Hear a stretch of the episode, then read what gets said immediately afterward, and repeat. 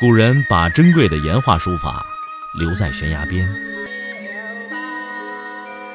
我把时间打磨成碎片，留在你的耳边。拿铁磨牙时刻。拿铁磨牙时刻。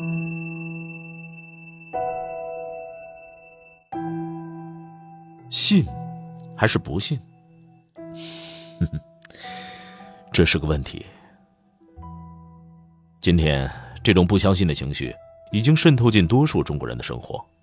吃饭不相信食品的安全，出行不相信铁路行业解决买票难的能力和诚意，上医院不相信医生没有给自己多开药，打官司不相信司法会保持公正。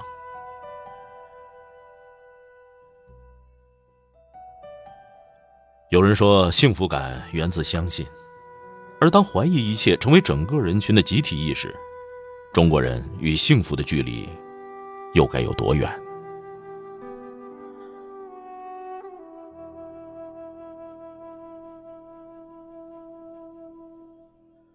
不相信其实未见得比相信糟糕，怀疑有时候就是一种进步，说明信息渠道多了，社会开放程度增强了。但我们的问题是爱走极端，擅长创造世界之最。哼哼，所谓中庸之道，只是传说。现实是，别人干不出来的，我们干得出来；别人想不出来的，我们也干得出来。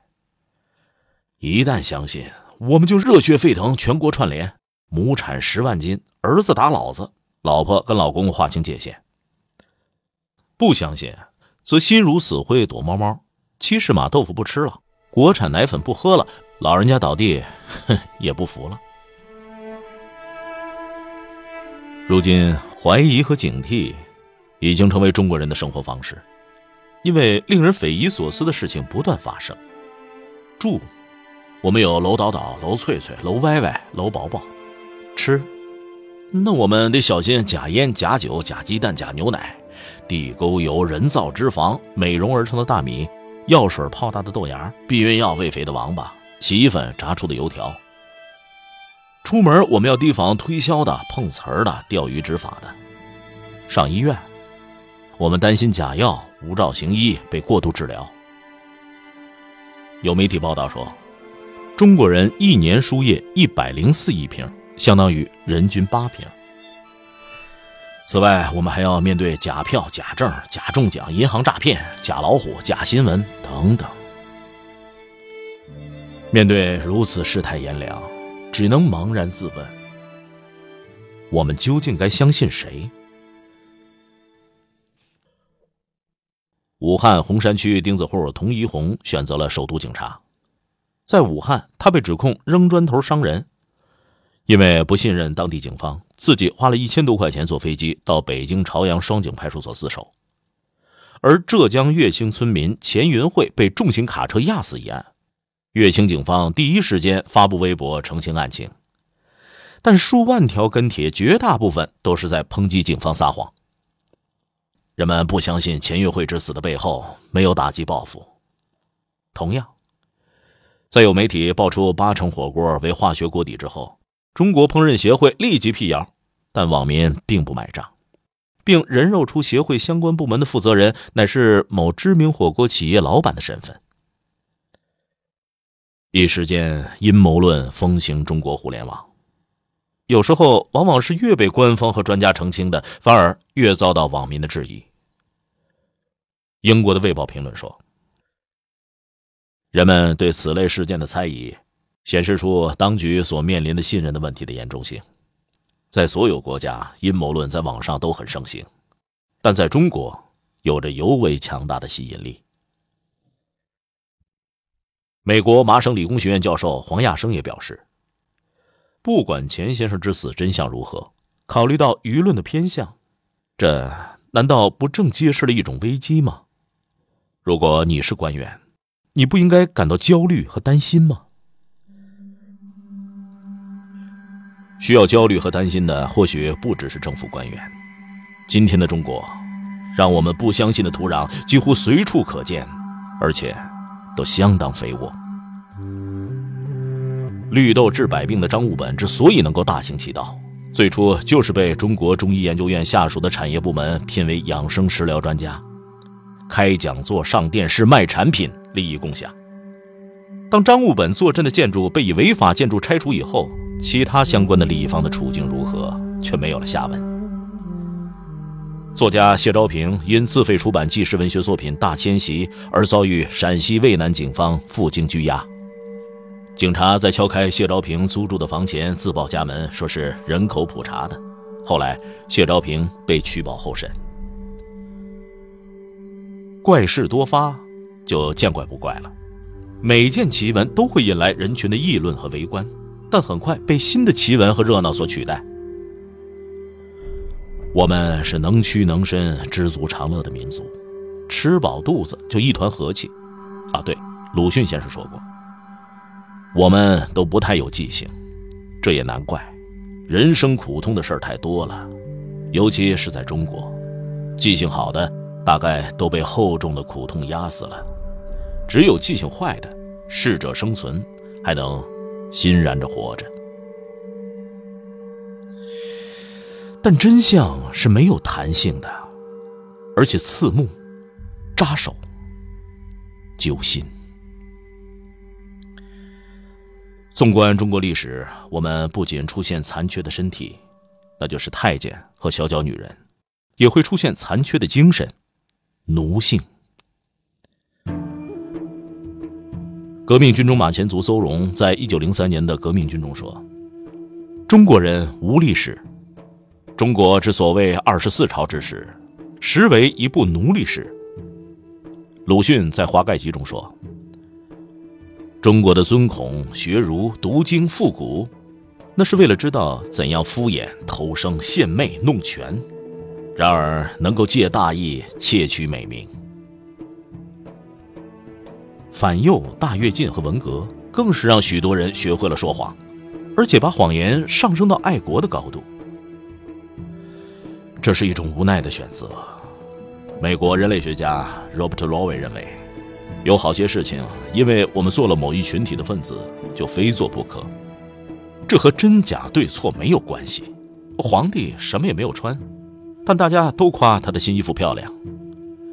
罪魁固然是别有用心的骗子和愚蠢虚荣的主子，鼓掌叫好的大众也并不见得都是无辜。个人相对于体制是渺小的，但体制又由每一个人构成。但是。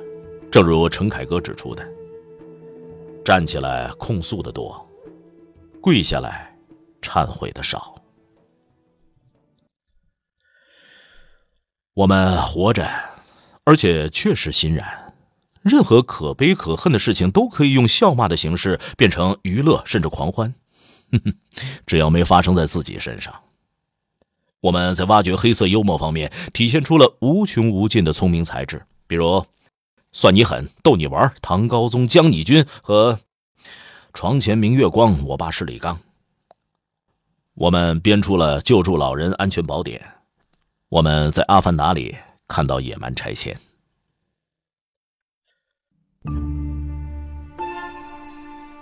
我们活在两个世界。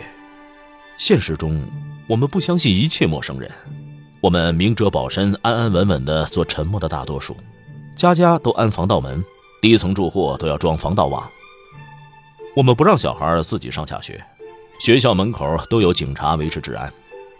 我们对陌生人充满了警惕，人口普查遭遇入户难。虚拟世界里，网络是那件神奇的衣服，把大家全变成了蜘蛛侠。现实到了网络就完全掉了个儿，发言者陷入沉默，沉默者开始发言。权贵默默退后，草民成了主角。所以一些人说，现在的人很虚伪，这种虚伪甚至渗入到我们的教育。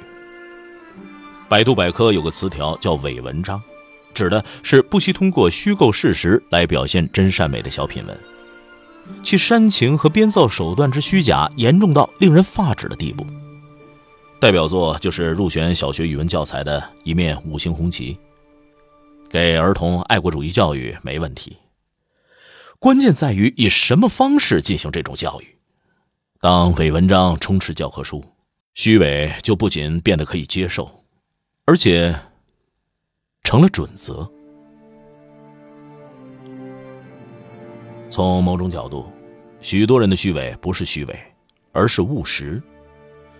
是我们多少年来在理论与实践、语言与行动、书本与生活、理想与现状巨大的反差中总结出来的所谓智慧和生存之道。比如，我们从小就被灌输尊老爱幼、助人为乐是中华民族的传统美德。但老人当街摔倒，我们不服，因为有彭宇们的前车之鉴。这不等于说满大街的老人都准备讹人，相反。绝大多数的人可能都是善良的，但疑虑是一种心魔，一旦迅速传播，很难治愈。普遍的强大的疑虑已经成为社会的精神疾病，假的我们不信，真的我们也不信。当七十七元廉租房引发的愤怒被证明是一起谣言的时候，我们也许会陷入迷惘。除了自己，到底我们还能信谁？也许只能信小孩子了。北京一名十一岁的小学生去年在老师的帮助下做了一个简单的食品安全测验，发现他随机选择的十四种鲜蘑当中有十三种经过漂白处理。而北京市政府食品安全办公室进行的调查说，北京市场上销售的蘑菇百分之九十七没有检测出漂白剂，可以安全食用。一个是小学生的随机调查，一个是政府部门的所谓权威发布，你该相信谁？对一千一百多人进行的网络调查显示，绝大多数人相信小学生的检测结果，只有八个人说他们对政府部门的检测有信心。不止普通人相信小孩子，一些地方的有关部门也在公开或者半公开的表达着自己对成人的不信任。甘肃省武威市凉州区，二零零九年七月，在全区公检法系统笔试中，让当地十八位少先队员来监考，结果抓出二十五个作弊的。公检法的责任是维持社会正义，他们自己内部的公平，却要未成年人来监督。对陌生人的不信任，只是当前不信任文化最末端的表现。新加坡国立大学东亚研究所所长郑永年在《不信任砌成的中国墙》一文中说：“中国没有柏林墙，但有高强度的不信任砌成的墙，却存在于社会各个群体和各个角色之间，在政府和人民之间，在穷人和富人之间，不一而足。信任是人与人交往合作的基础。”无论夫妻关系还是官民关系，没有信任，就只剩下彼此哄骗、自欺欺人。像有个段子形容的：官员们哄百姓开心，做做秀；下级哄上级开心，做做假；丈夫哄老婆开心，做做饭；自己哄自己开心，那就做做梦。哄来哄去的结果，就是鲁迅说的比真的做戏还要坏的普遍的做戏，也是严复所说的。华风之弊，八字禁之，那就是始作于伪，终于无耻。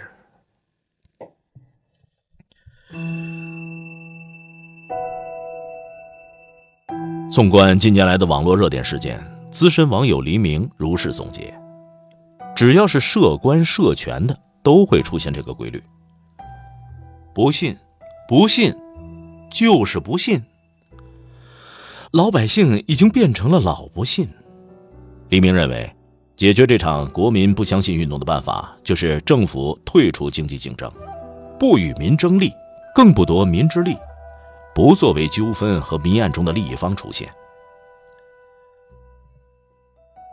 周国平在北京大学做过一篇演讲，题目叫《中国人缺少什么》。他认为，中国传统文化传统的严重弱点是重实用价值。而轻精神价值。中国人缺少的不是物质文明，而是精神文明。即真正的灵魂生活和广义的宗教精神。所以，没有敬畏之心，没有自律。几十年来的经验证明，财富未必能够带来尊严，物质文明和精神文明也不成正比。飞奔在致富的道路上，我们更是成了彻底的唯物主义者。上帝、马克思、老天爷和十八层地狱，既不能让我们敬，也不能让我们怕。当下的游戏规则就是不要规则。不懂这个道理，那就是阿甘或者堂吉诃德，只能等着被淘汰。最近一项面对上海市民的调查显示，有超过百分之九十的人认为诚实守信会在不同程度上吃亏。但是中国有句老话，吃亏就是福。西方也有句谚语说，被骗比骗人强。历史告诉我们。判断事物的标准往往并不在当下，检验真理的标准是实践，更是时间。违背常识的情况，无论多么普遍、多么强大，都不可能长久。今天的什么都不信和几十年前的盲信是一枚硬币的正反面。信任不是单纯的道德问题，而是关系到一个社会、一个国家的生死存亡。